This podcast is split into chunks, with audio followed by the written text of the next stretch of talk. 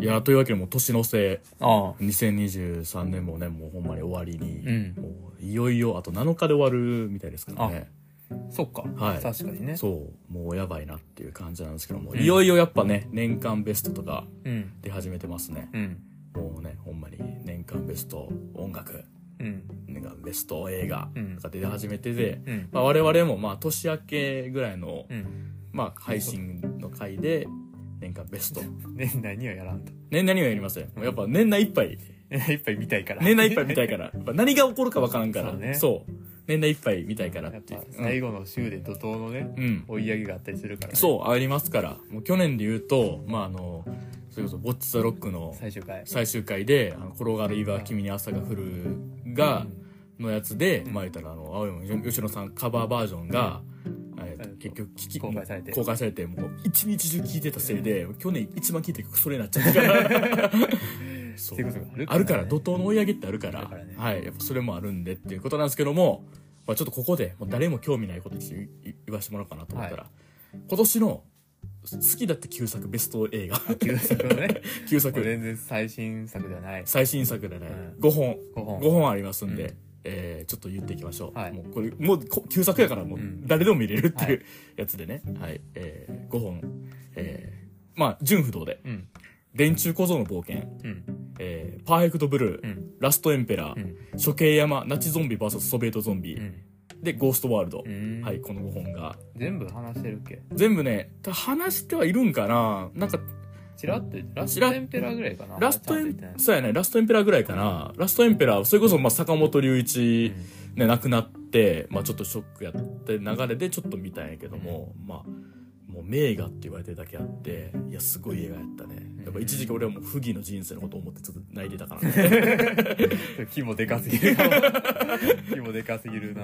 ちょっとあのねなんかその奈良の、うん。なちょっと別別用で奈良を観光してそれ喋るってことを、うんしようと思って奈良観光してんだけどその間もずっとそのラストエンペラーの サウンドトラック聞いてたからあそうだね。ちょっとねなんかあので途中でちょっと鬱ひどすぎてその時、うん あのなんか、えー、と東大寺のそばのベンチでこうううつなんかちょっとへたり込みながら、うん。ラストエンペラーのサントラだけ流れてるっていう時間があった。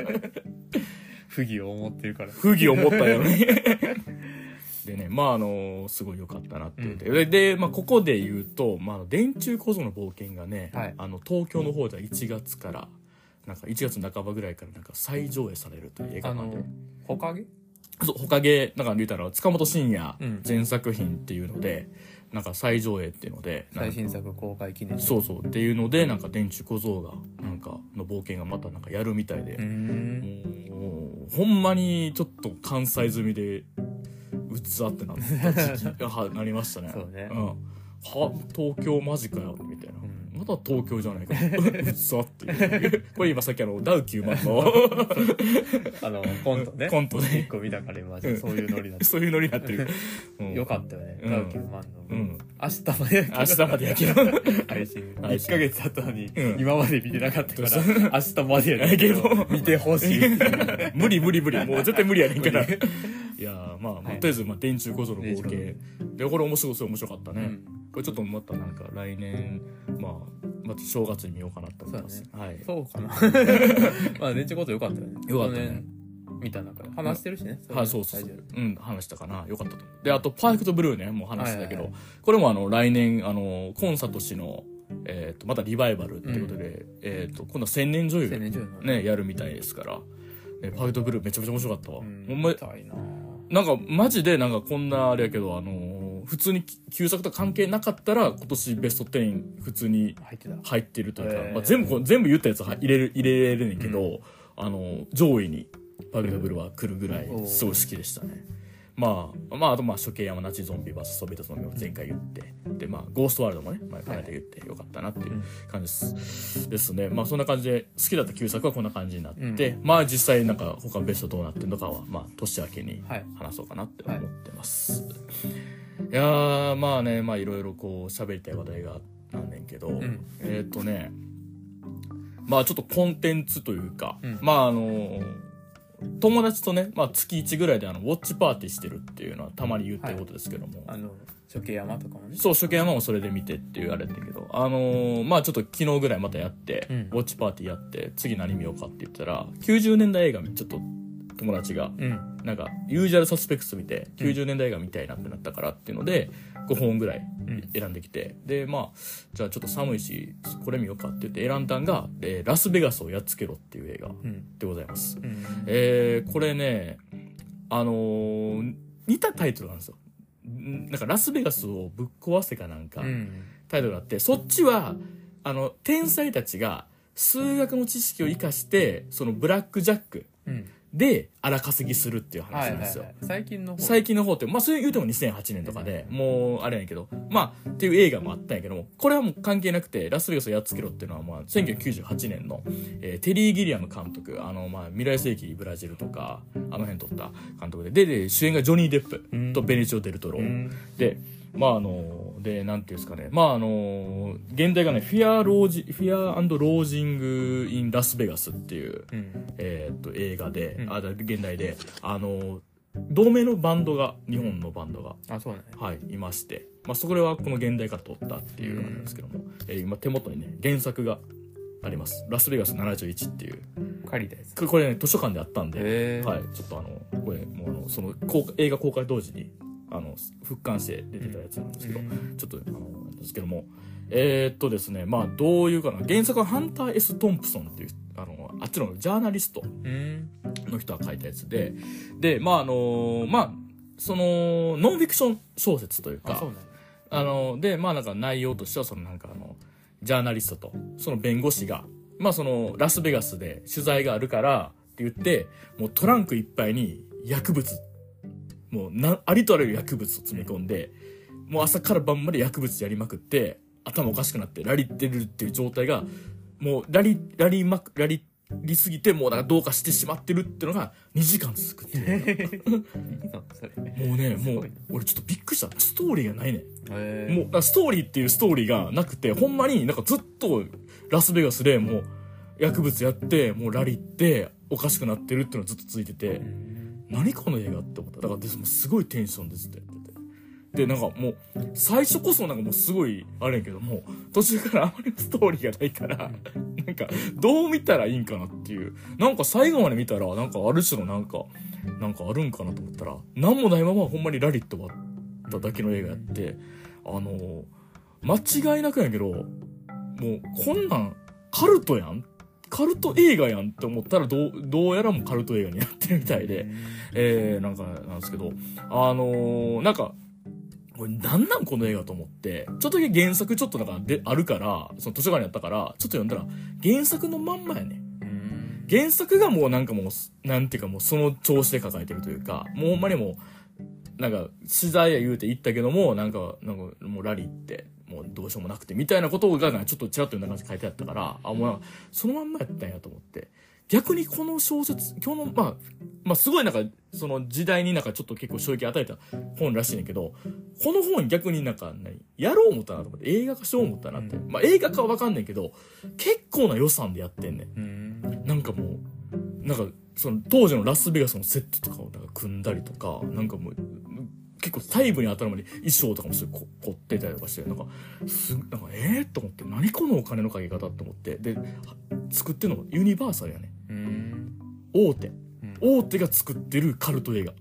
へが98年ってすごい時代やねって思ったね。なんか今やったらもう二度と作られへんっていうか、まあなんかネットフリックスオリジナルで作って、まあそれはお金かかるけども、ここん、もう今のネットフリックスで多分作らへんやろうなと思うし、なんかね、凄まじい映画でございました、これ。ね、ラスベガスのやつが。まあどう、ね、言ったらいいか分からない。ほんまになんかもう2時間ずっと人がラリってるのを見たいって人はうん、見たらいいわ。そ、うん なんかね、俺はすごい好き好きというか、うん面白かったし、ちょっと原作読んでみようかなっていうぐらいには、なんか良かったんけど、なんか、ヒットせん、当時ヒットせんかったっていうのも、それ分かるというか、なんかこけたみたいやけども、うんこれはこんなんこけるしかないやんっていう映画。なるほどねうん。こんなん、どうやってもこけんねんからみたいなタイプの映画やって、うん。なんか、それはなんか、ちょっと、うん、変な映画やったなっていう感じでございましたねあのねでもあの途中めっちゃ可愛い女の子できて、なんかあのあのめっちゃ可愛い女の子でくんねやんか、うわなんかすごい可愛い女の子やなと思ってたらあの98年のクリスティーナ・リッチやって。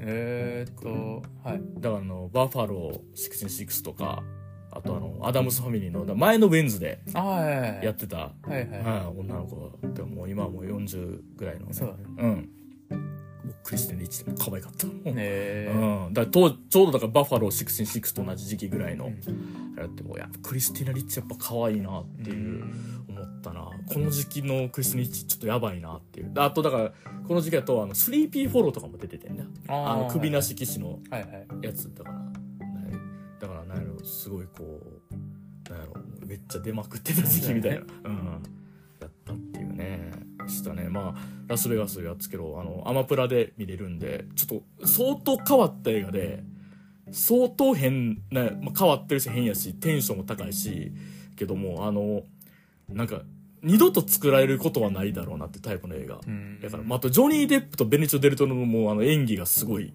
すごいから、うんちょっとぜひ見ていただけたらっていう感じですね。アマプラでありますっていう感じです。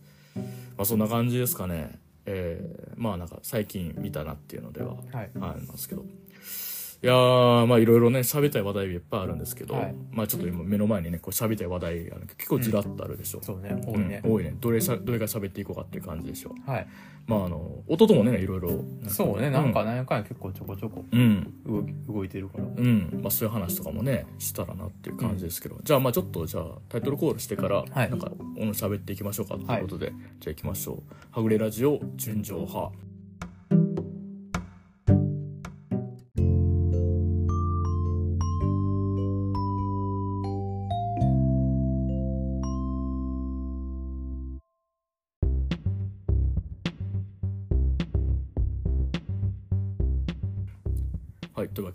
両目毒す人間です。その弟です。はい。全然最初名乗ってなかったから誰かわからんやつがジョニー・デップがラリっててさみたいな話で。しててんなっていう。ね。うん。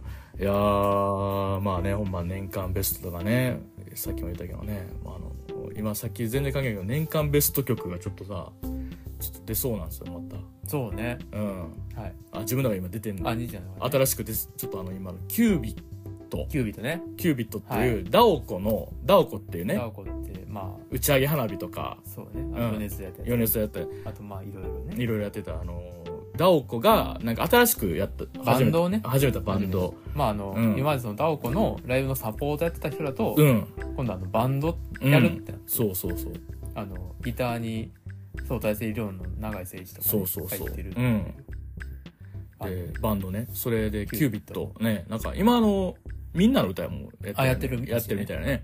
あのそのなんかアルバムが出てんね。なんかその出たのが結構前。結構前に出てん1ヶね月ぐらい前かな。あ1ヶ月？ねもっと前？もっと前。もっと前。もっと前。どもう全然まだ気づいてなかったよ気づいてなかった。知らんかったんやけどあのそのアルバムがちょっとあのミュージックマガジンかなんかで1位取ったよね。ポップ部門かなんかアルバムは11月21 11月21ででたなんかあのその近辺でなんか一回、えーちょっと聞いてみようかって聞いたんやけど。聞いた次の日ぐらいに、うん。あのミュージックマガジンって雑誌うん。買ったら、うん。あの j p o p 部門で1位取ってた1位取ってたってえマジかよってなって でやけどもそこに入ってる「まあ、あのミスターソニックっていう曲があってこれあの、まあ、YouTube で PV も公開さしてんねんけどこれがめっちゃよくてすごいよね。すごいいいねあれな。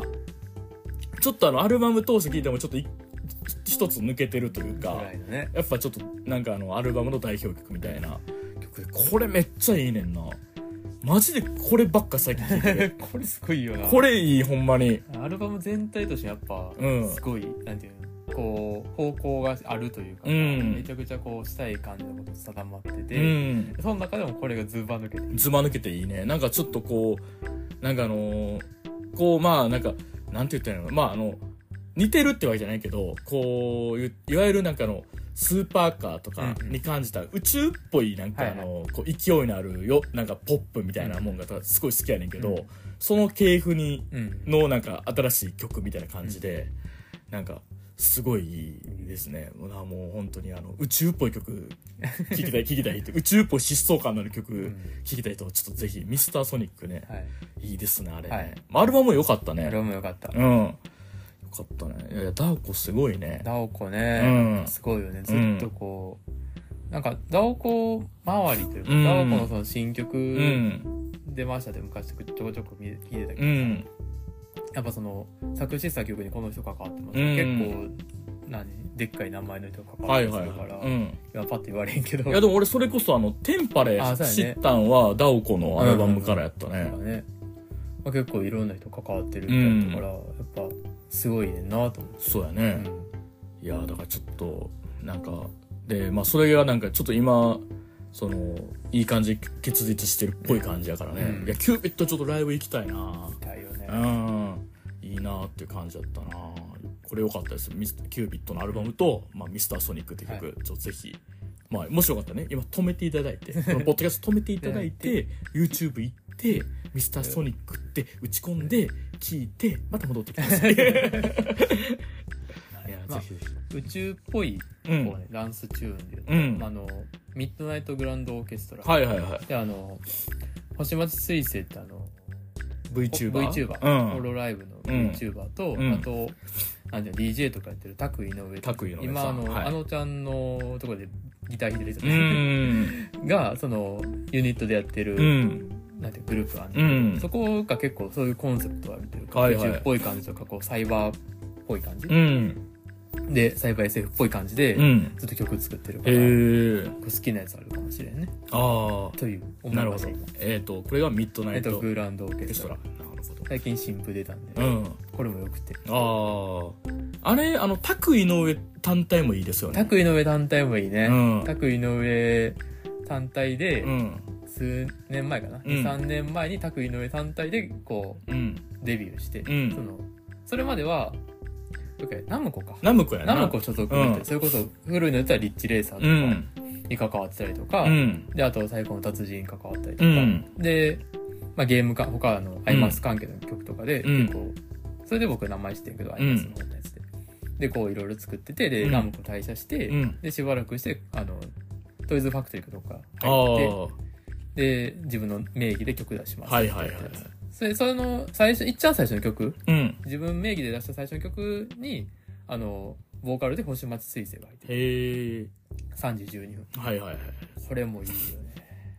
だそっからの流れなんやな。そっから流れてるえー、あの、なんか、それこそ弟に聞かせてもらったやつで、あ、よかったのが、あの、夜な夜なジャーニーってはいはいあの、ローマ字で夜な夜なジャーニーって書いてるやつけど、あれも良くてね。あれもいいよねうん。ミュージックビデオがまた良くてね。いいよねうん。めっちゃかっこいいのよめっち。ゃかっこいいあの、ちょっとこう、あの、V シネ好きな人とかはね、まあ、ちょっとたまらんないんじゃないかな、なんか。感じの映像、うん、感じの映像でね、よかったね。はいいや、いいですよ。まあ、音楽の話と続いてるし、はい音楽の話で言うと、あのーまあ、ザゼンボーイズはいの新譜が、新婦ねうん、ランドがね、ちょっと出るっていうので、で、先行で、永遠少女っていうはい曲が配信になったっていう。で、ミュージックビデオも公開。うんまたすごい曲やったね。そういう曲やったうね、ん。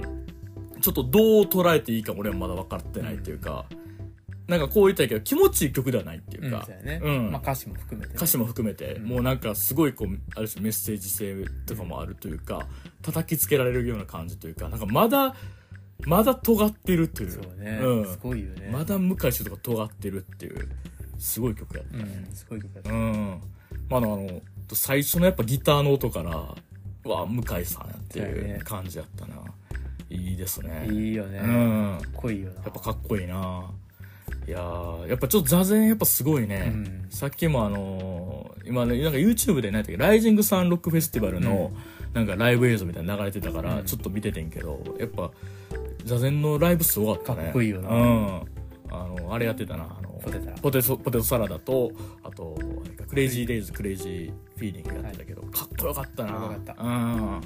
すごいなやっぱ。うんどうかしてるな。あんあんな、何？うん。生で弾けんねやっていうかさそうやな。あのリズムが。うん。すごいよな。そう。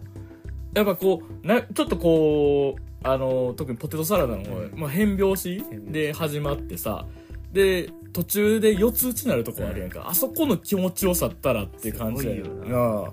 あっこすごいねんな。バチッてはまる感じのな、気持ちよさあって。いいぜいいんですよね、はい。座禅もねいいよねいやーまあちょっと音楽流れでちょっと喋っていこうかなっていうのなんだけど、あのじゃあいろいろねニュースがあるから、うん。ちょっとニュース周りも喋っていきたいんですよ、はい。例えばなんですけど映画の「ストップメイキングセンス」うん。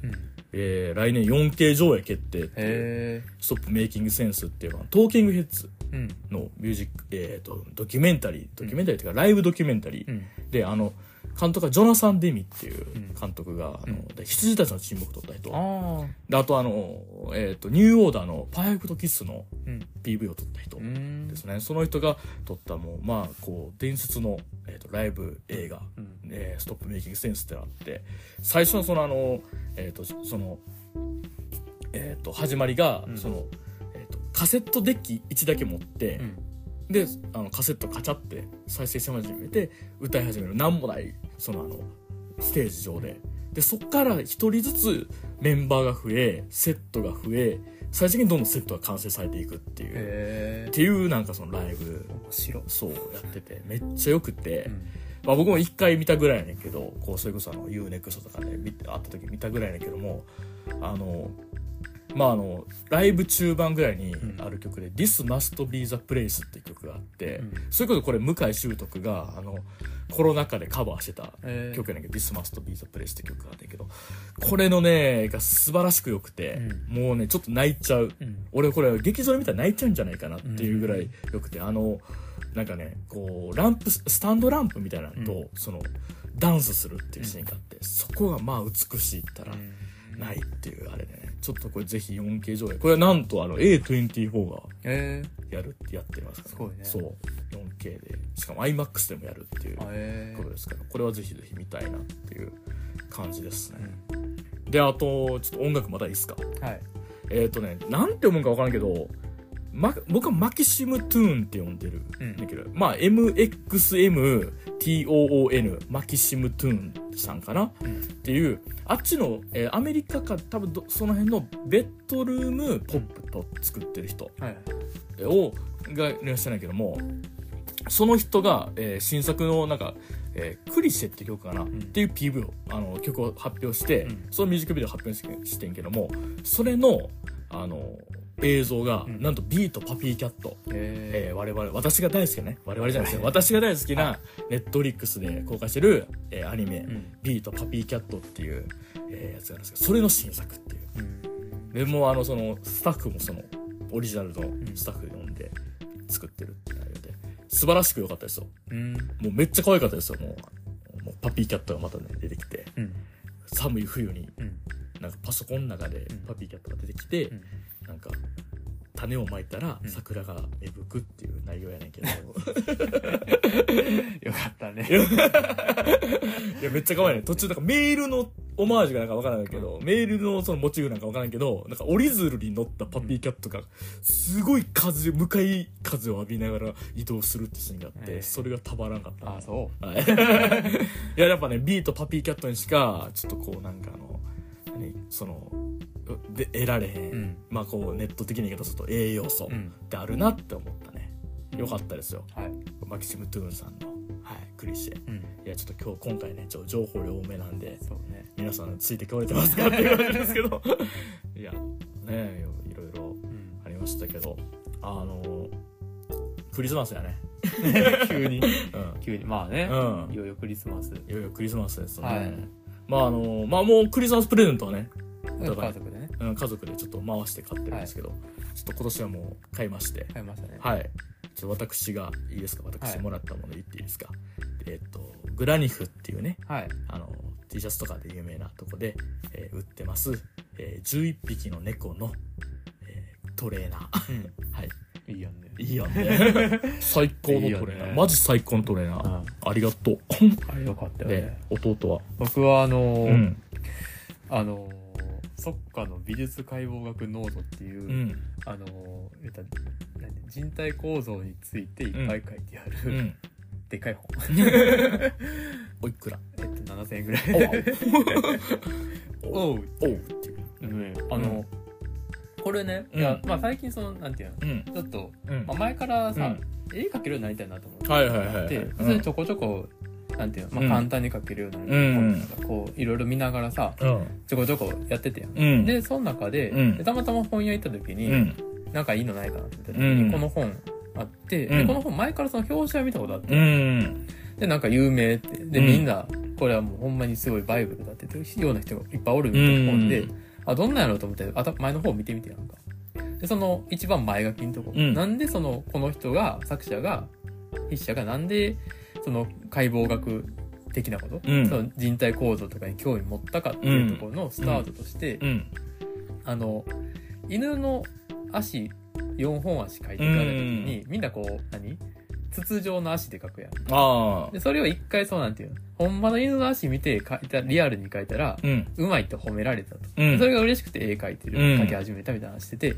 でもなんで犬の足がああいう構造になってんねやるってことはうん。分からんくて、うん。でその学校の先生聞いてもなんかこうしっくりしたことは言ってくれんかった。から、うん。それは神様がそうしたからですよみたいに言われて、うん。はあって思った人で書いてある。でそしてなんていうの。で数年後に、うん。なんていうのもうそんなことも忘れて、うん。まあ、ある日なんか急いですぐ走ってた時がある、うん。で走ってた時に 走ってた時が、まあ、その前後でふと思ったのが、うん。人の走ってる時の足の形と、うん。犬の足の形が全く一緒というのに気づいて後ろ足だからそういうことかって思ってそういう発見があっても、うん。そういう人の構造っていうとか、うん。まあその動物生き物生き物の構造ってことにうん。目が行くようになったって話で、えー、すご面白いやんか。面白いな。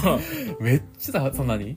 勉強のためっていうよりかは、うん。単純にこのこの人の語り口が面白かったから、うんこれはもう一読の価値あるやなうん。ってちょっと買ってみたってもいう。う面白い本として買ったってそまあいううかそその勉強っていう意味はあるけど、うん。やっぱこのなんていうの視点の増え方が違うなって思って、うん。これはちょっと読んでみようと思うって、ん。で買いましたね。なるほど。いやいい本があるねっていう、はい。世の中には。すごいね、はい。い、やすやっぱな結局結局いい本に出会いたいっていうのはあるよな。ねあるある。うん。これは面白そう。いやええうまくなったらいいですねねえほんとね、うん。ちょっとまあまだ全然書けへんけど、うん。なんかただあの衝撃的やったこととして、うん。まあ1ヶ月ぐらい絵描いて、うん。その本見ながら、うん。あの衝撃的やったこととして、うん。世の中のものはうん。丸と三角とうん。四角で描けるらしいです、ええすご。っ究極のことを言えば、ええあとはそれの組み合わせとか。あそのあ稼働どうするかとかでいけるっていうのと、うん。人の体の構成比は、うん。あの八頭身でいけるとえいう、ー。8でで頭の頭1としたら、うん。あの上半身っていうかあの背骨、うん。腰までが3で,、うん。で足までが残り4でかける、へー。でそれで綺麗な構成比にな基本的にはそれでいいらしい。え？えっと絵描いてる友達にたまたま会った時に、うん。これってマジなんでたらマジやでって言われて、え？えへえと思って、うん。面白いねと思って。もうこんま気にしたことないもんな。いやなんかちょっとええとちゃうねんけど、うん。なんかなんかまあこうちょっと今広大きいこと急に言うけど、うん。男の人ってなんか自分のその老いとかうん老いとか見た目とかにあんまりこう無頓着なまま年をどんどん過ぎていくっていう話をなんかどっかで聞いてね。なんかまあちょっと今急に広げたからなんやねんって話でまあ何が言いたいかっていうとなんかまあなんかまあ女の人とかやったら鏡で自分の顔とか見て化粧とかする,、するからやけどまあこと男ってそんなになんか見ないじゃない。ままあヒあゲしだからかねたらメイクせえへん。せえへんからそういうなんかなんかまあ細かで全身のスタイルとかも気にせんかったりする人とかも多いじゃない。だからだからまあまあ何が言いたいかって言ったらいいけどマジで自分の体っていうのがどういう構造構造というか構築なのかを気にしないまま一生終えてしまうこともあるよなあってーうんあるある。って思ったからなんかその全然そまあじゃないけどこのタイミングでそれをなんか勉強するのめっちゃいいなってちょっと面白いよ思ねったな、いいな、うん。すごいね。確かにうん。その絵の本とかでもさ、うん。なんかこうなんていうのうん。頭とうん。体描くときに、うん。まずまあ縦にこなんて大体顔のこの辺からうん。縦に2本線描いて、うん。そのねまあ骨で言うたらこの辺りにつけて、うん。でその縦に描いた2本のうん。真ん中あたりから、うん。そのなんていうの、肩のこの書いたラインのうん。端っこにこう線結んでくれたら、うん。それがこうなんていうの、なだらかのこう肩な感じになるんです。よ。へで、書いたらその通りになるし、うん。鏡見たら、確かに首って、うん。こうなんていうの、鎖骨のあたりまでうん。まっすぐ伸びてて、うん。でなんていう、後ろの方に、こう、うん。肩の筋肉えが伸びてるように見えんねやんか。こういうこと言ってんのかと思って、うん。おもろって。いや、あの、す、なんか、それがまずちょっとできるのはすごいなとは思うのよね。なんか、3次元の世界を2次元に落とし込むってことが、ちょっと俺分かってないのよ。うん、そう。だねそれ難しい。から。うん。よく落とし込めてるよなって思うし、で、なんやったらそこにデフォルメっていうのが入ってくるわけじゃない。よね。もうわけわかんないのすごいよね。うん。でどうやらみんなが好きな感じのデフォルメがあって、そういうのが売れたるっていうね。くまモンみたいなね。そう。わかんねえよな。あ面白いな面白いなすごいないやすごいそねう。で、あと、えー、ついでに、えー、ついでに。あの、一個、はい。あの、美術館はいはい行ってきて、うん。あの、この間ちょっと、うん。あの、まあ、ずっと僕が言うてね、あの、うん。中島由紀さんのイはいはいベントがあって、で、それちょっと東京行ったんですよ。おおすごいで、もう、しんどなるの分かったから、うん。ちょっと泊まろう、あの、もうホテル取って、うんうん。泊まろうって泊まって、で、次の日、うん。日曜日、うん。何も予定決めてなかったんやけど、うんうんそのちょっと前にその、あのアフターシックスジャンクション2はいはい。の今放課後ポッドキャストで、うん。まあその、だらだら喋ってる2時間ぐらいのうん。コンテンツがあるんだけど、ね。そう。うん。でその中であの、ちらっと、キュビズムって良かったよってはい話してて、はいはいはい。で、あ、で、国立西洋美術館でやってるってうんう言って、んで、僕あの、国立西洋美術館行ったことなかっうんうんた。あの、ちょこちょこ東京行くこともあったし、上野行くこともあってんけど、うん。ことごとく空いてなくて、国立西洋美術館は、うんそれこそ、一回、初めてか二回ぐらい東京行った時うん。は、その、なんて国立西洋美術館がリニューアル中ですとか、うん。そんなんあったり、で、あの、何展示期間じゃないですとか、はいはいはい。で、あと、月曜日なんて休みです。とか、あ そんなね、ことごとく空いてなかった。ーうん。一回も行けてなかったんやけど、うん。今回たま、もうキュビズム展。うん。で国立西洋美術館空いてると。うん。あ、じゃあ行きたいなと思って、うん。でも全然キュビズムなんて知らんし、わ、うん。からんけど、うん。い思って行ってみてんやん。うん。これめちゃくちゃ面白くて、全然知らんかったけど、うん。まあ、ピカソがやってたとかさ、うん。それぐらいの知識で言ったら、うん。まあ実際それぐらいの知識でもいけて、その、まあキュビズムがどう始まったかからちゃんと話して、説明してくれて、うん。その、その頃にピカソとかが、うん。その、同時期の別の画家、うん。なんかセザンヌとかかな。その辺の、なんていうの？こういう、その、今までと違う絵の描き方をしてた人らを見たり、うんそれこそ、その当時の美術学校とかそういうとこで、何教えられた人じゃない人うん。が描いた絵とか見て、うん。そういうとこから着想を得て、こういう絵の描き方が始まったんですよっていうところから話始まって、うん。だから、なんていうのこの人らも影響があったり、うん。こう別の考えがあって、こういう、いわゆるあんなさ、変な四角だけで、四角とか、うんまっすぐな形だけで構成した絵を始めたんやってところで話が始まって、うんで、こうなんていうの？最初の頃はこう、モチーフが分かりやすい絵とかいっぱい出てきて、うん。でそれで、すぐ、なんていうの見てて分かりやすいというか、うんあ、なるほど、こういうことかっていうところを見ながらう、ん。スタートできて、へー。で、まあだんだん意味わからないのもいっぱい入ってくるんだけど、これは、ここはどういうことなんかって思いながら見てたら、うん。ここ、なんか、ちょっと人っぽいなと思ってたら、うん。あ、こう、こう人残しつつ、こここんな崩してんねやと、なんとなく見えていったりとか、うん。そう思いながら、うん。とかもして、うん。で、こう、どういう影響を与えていったかとか、うん。どういう流れになっていったかっていうのを、最後まで続いていくって感じで、へこれがその、まあ、構成としてはこう、時間軸に沿ってん。話進んでいくねんけうど、ん。まあ、すごい、なんていうの、とっつきにくいもんやと思ってたけど、うん。意外とこう分かりやすくてう、ん。面白かった。すごい良かったです。うん。で、あと、え、なんていうの？これは個人的に良かったってだけやねんけど、うん。あの、坂本龍一とかね、うん。バレエメカニックっていう、はいはいはい。坂本龍一がタイトルつけて、あの、うんで、最近やったらあの、薬薬師丸悦子。とうん砂原義則がね、うん。カバーしてて。カバーしたやつとかもあったけど、あれの多分元ネタなんかな、うん。の、その、フランスかどうかの実験映画、うん。バレエメカニックってタイトルのやつの映像が、えー。あの、あって、本編の。本編が。うん。十何分ぐらいのう映ん。像があって、うんでそれ丸々見れたから。それちょっと良かったなって個人的には。あ、すごいね。すごいなんかほんまにあのなんていうまあその説明書きのとこにさ、うん。あのそのこれ公開された時の説明文みたいな、うん。書いてあって、うん。でなんかすごいこう挑戦的な内容というか、うん。そのなんていうんやろ。もうこれはなんていうの。あ見る人たちを試すための映像ですよみたいな。の書いてあるああ、のでだからまあすごい変な映像やねんけうど、ん。気持ち悪い映像でいっぱい流れて、うん。そうなんていうの。なんか書いてあったのはなんかこう、何フレームうん。10コマぐらいのやつをなんか30秒とか、うん。30コマのやつを10秒とかで、うん。こうループする流してるみたいな。え。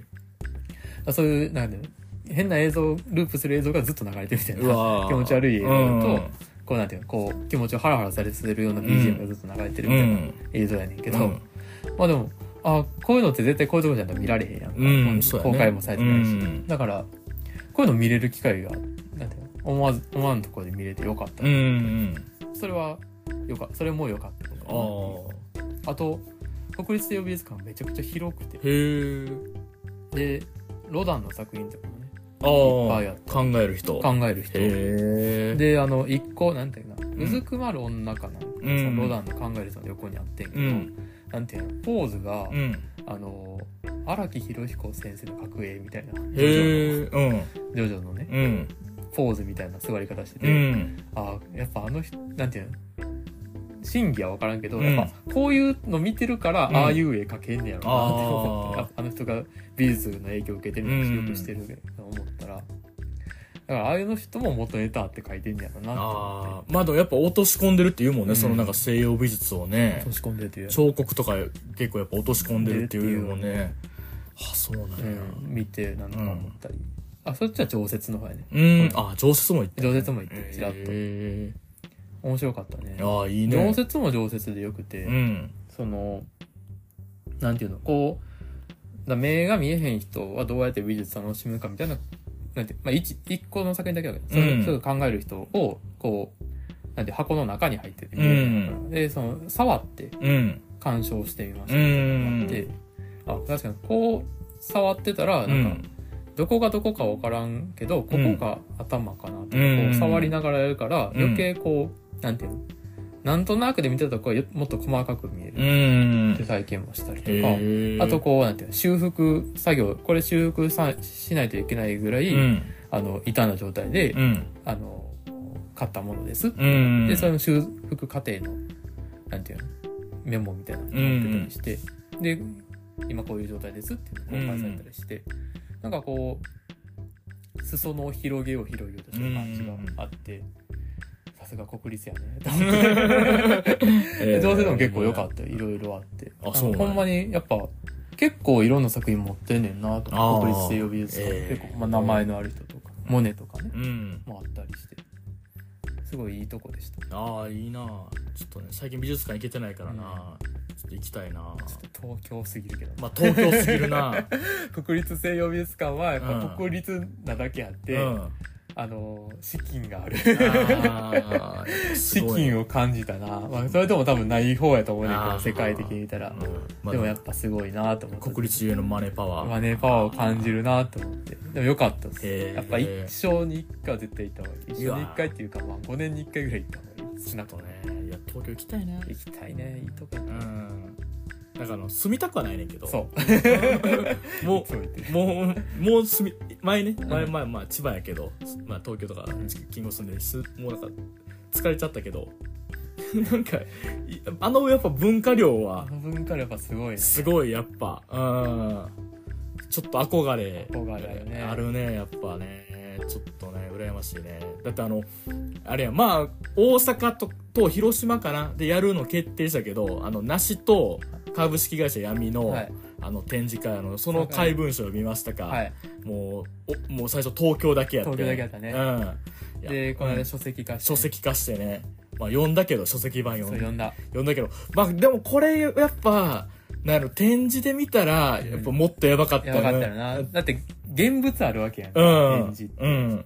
そのやっぱ魔力はすごいやろそうねなっていう。物のまがまがしさとねやっぱその上その空間の多分なんかあのまたちょっとよどみがうん。多分あったやろし、うん。だから映像コンテンツとかもあったみたいやからね。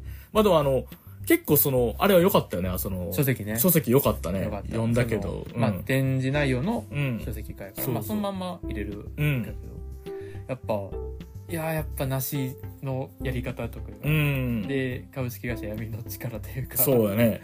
なんか、なんやろね、まあ、これは完全に、うん。なんだよ、フィクションですって言っとかへんと、うん。あの、危ないものだって、あの、解説でね、うん。ダヴィンチもそれじゃん。ん。まあ、あれ、あの文章も、うん。結局はその、なんていうの、うん。解説のふりしたうん。展示の一部やねんけど、そう。そうやったね。うん。やねんけど、うん。でもこう、まあでもほんまにそんな感じというか、闇、多分闇の人らがい,、うん。なんていろいろいっぱいやってるからだとう思うけど、ん。全部ちゃんとこう筆跡が違ううん。字で、かつこう、怪文章にうん。なってるから、うん。ほんまに本物なんじゃないかって見えてそうくる感じ。そうそうう。ん。で、かつこう、独特の文体といううか、ん。で、すごい構成のうまさとかう、その気持ち悪さもあって、うん。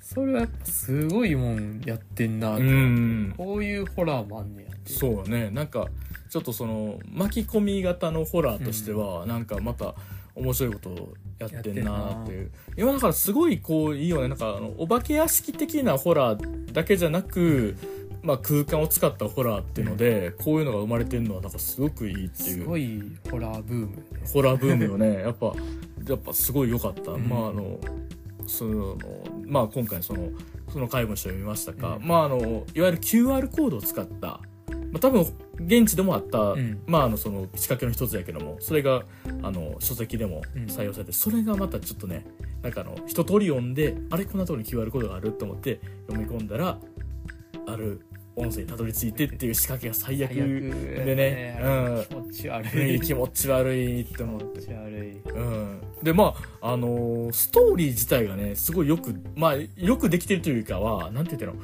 この怪文書の言ったら羅列で物語を作るっていうのって、なんかあのなんか本当になかなかない、ないよね。ない試みやと思うけどね。うん、こう読み見終わってみるとああなるほどと。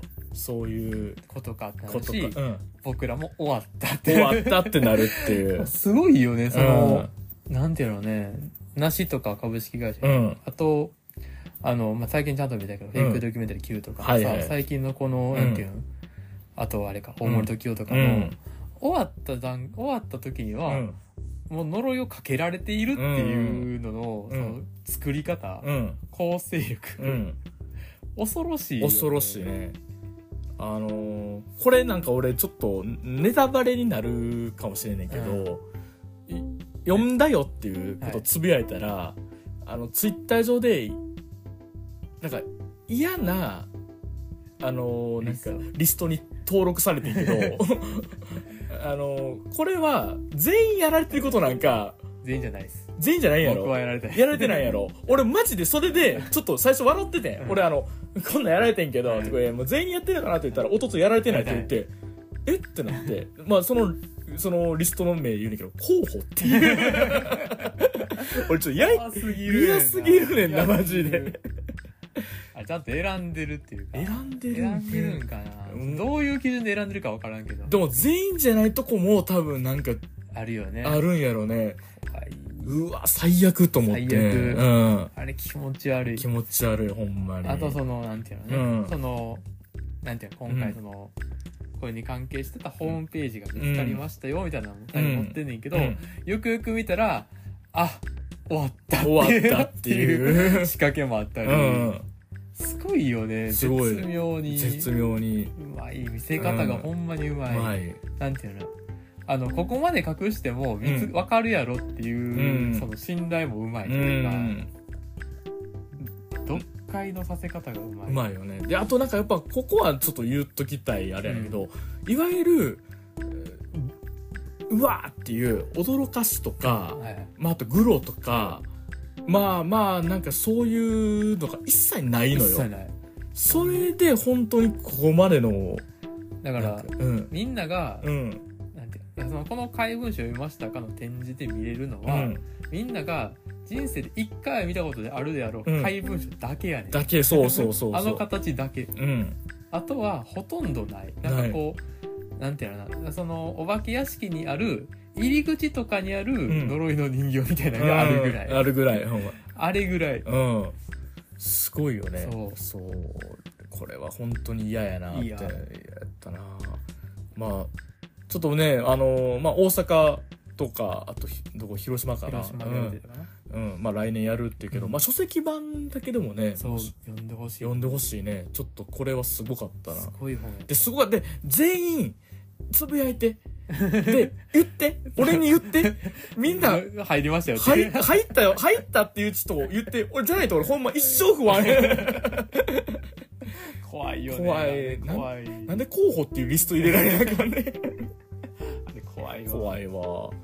あのまあ怖かったっていうのではい。言うと、えっ、とこれももう見れないんですけど、うん。先週あの京都のロームシアターではい。やってた演劇あの劇団不老者っていううん。とこの、えーマンブルうん。もぐもぐもごもごっていうやつをちょっと見てきて、見てきたんですよ。で、まあ、内容がどんまあなんかそのすごいあの雪国のうん。なんかその民宿。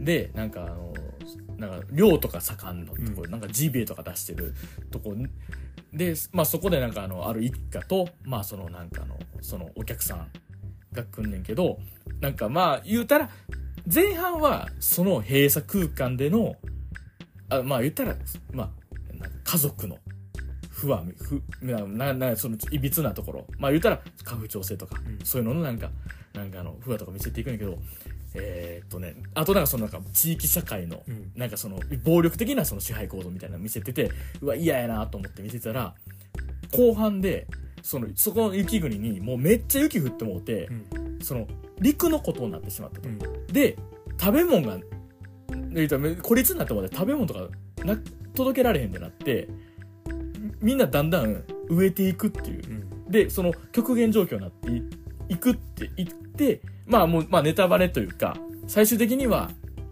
そのある死体があると。それを食べるのが田舎みたいな。っうん。ていうお芝居やって。うん。これがね本当嫌だった。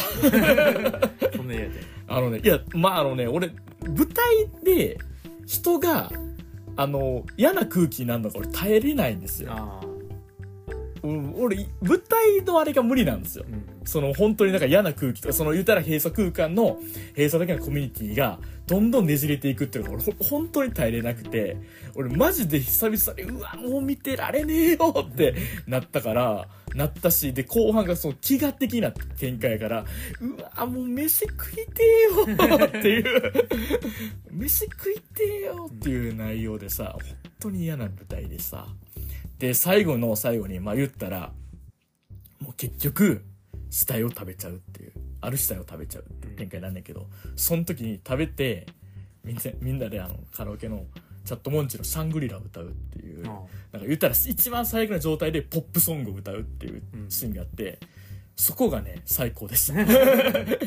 なんか素晴らしいなと思う。嫌すぎて、い嫌とそのポップの掛け合わせ方とかはすごいよくあって、なんか、うん、よくそんな考えるなって思いましたね。あの、なんか、あのーまあ、昔劇団演技ものっていう大根仁がやってた、うん。その演劇作品をまあドラマ化するみたいな、はい。あのフジテレビの番組があったけどなんかもし今やってたらそこでドラマ化とかされそうな、うん。そういう極限状況もののあれやったね。あのーこのラジオにもあのゲストで出てきてくださったあの横山清正さん、はい。あの横さん私の先輩の横さんが出てて、うん。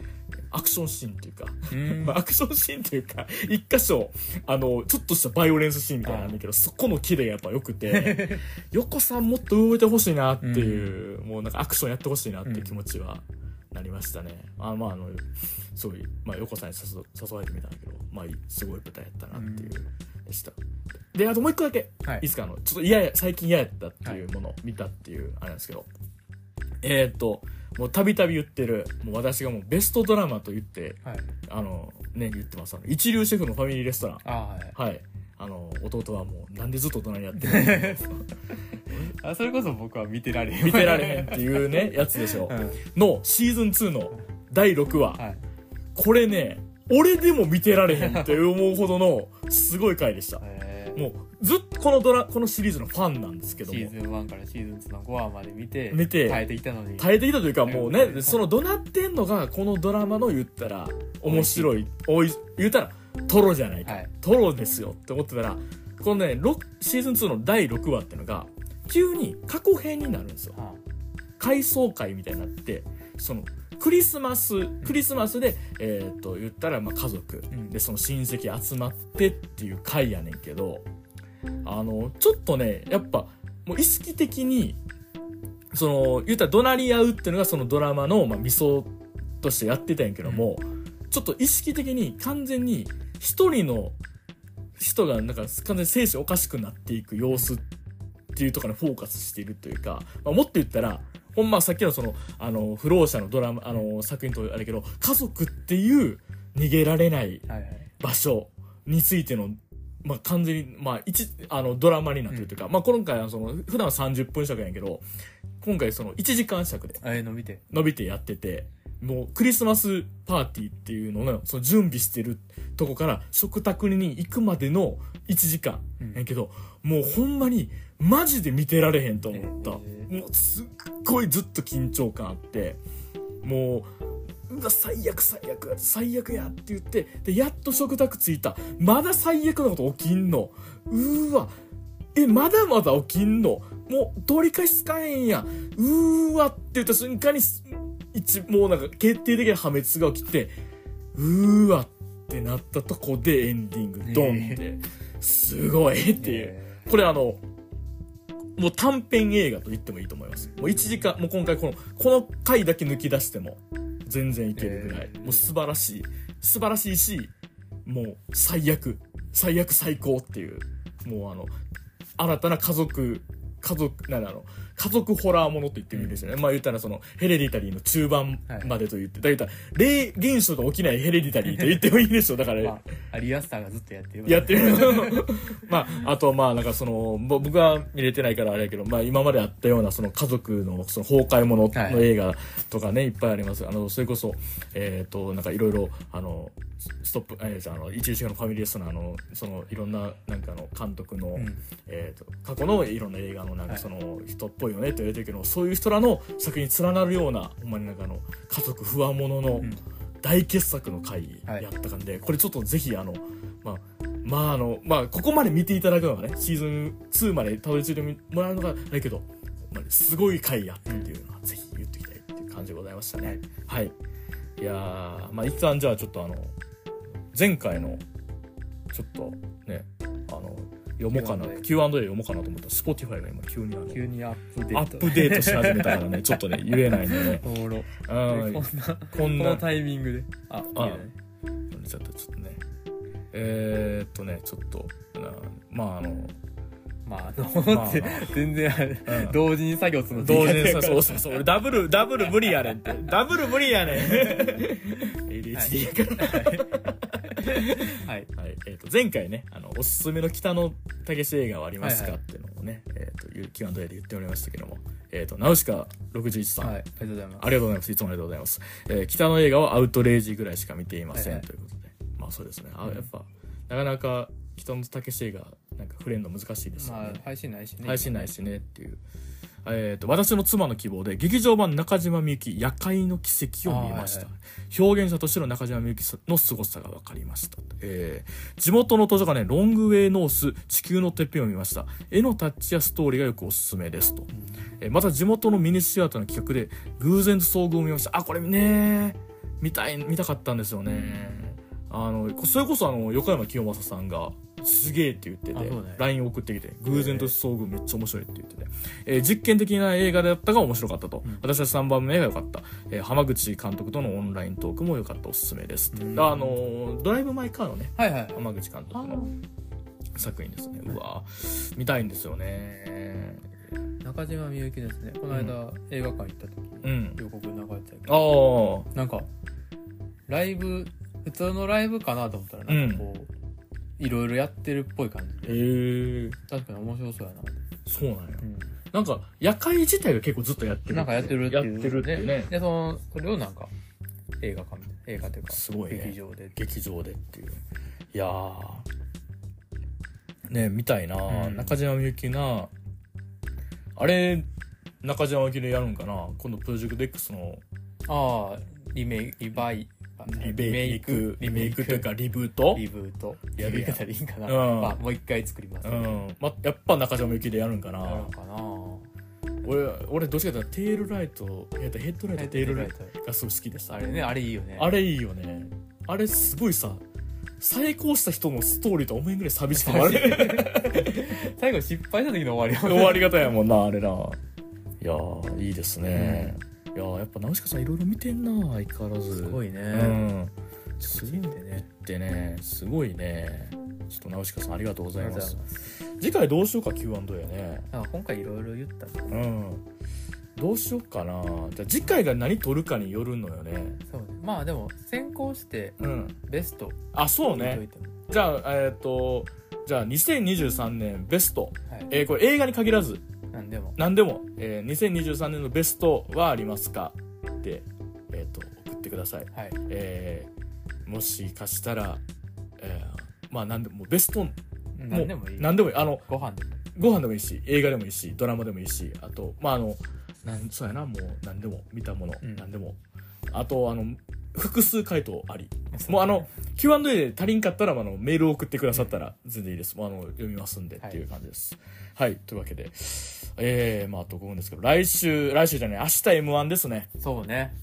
ね。m 1に見ることに人生かけてるそうそうそう。明日はもう m 1だけをはい。もう見ますっていう。そうね。はい。ああの3時から3時から、ね、あのうん、敗者復活ね。敗者復活から。ルール変わるからね。そうね。ちょっと熱いよね。暑いね。ちょっとね誰が行くんかなってほんまに分からなくなったよね、うん。それこそね過去のサンドイッチみたいなことが起こるかもしれないそうそう。だからジンクスで言うと8年おきってらしいからそうなんや。あのなんかその前回のだからあの、しえートレンディエンジェルがはい。8年前らしくてあその敗者復活から優勝ってそろそろあるんじゃない？あるんじゃないかとも言われてるっていう、はい。い、やすごいですね。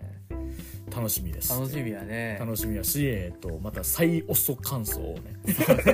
最遅感想をうん。そう。世界最遅感想をを言おうと、はいまああと来年のね楽しみで言うとなあ来年の楽しみというかあのあ今今見れるものの楽しみ。あの来年の楽しみはあのゴジラマイナスワンの白黒版が出るっていう、そう。めっちゃ楽しみですね、はいっていうかでも見てるからなっていうね。えっとこれこれだけ最後言わせてください。シナプシュっていう子供番組。はいがあるんですよ。テレビとテレ東でやってるやつ、で YouTube にも上がってるんですけど、えっと内田清樹さん、えっと我々の、まあ、グニ先生と呼んでる。グニ先生。いやグニ先生本当に。グニ先生本で名前言うとうん、グニ先生のね、はい。えーが新作作りまして、はい。フランスパンジャーニーっていう、はい。えー、と1話2分ぐらいのうん。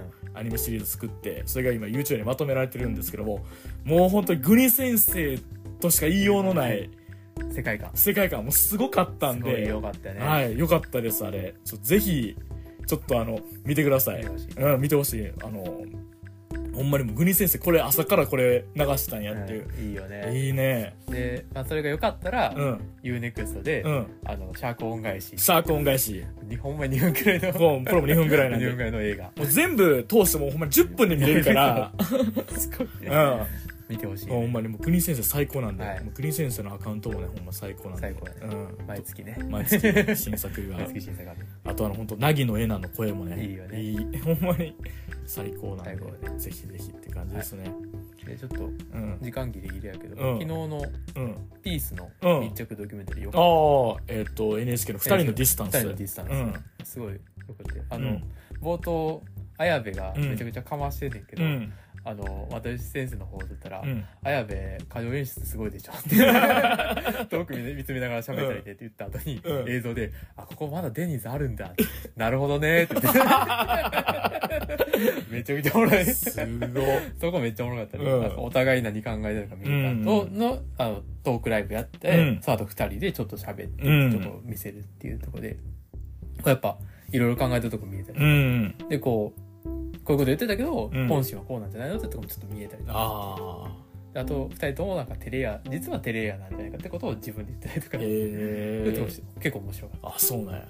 いやちょっとぜひ見たいな、あの又吉先生で言うと YouTube で又吉先生がやってる YouTube であの後輩集めて後輩が全員結婚しちゃったから、うん。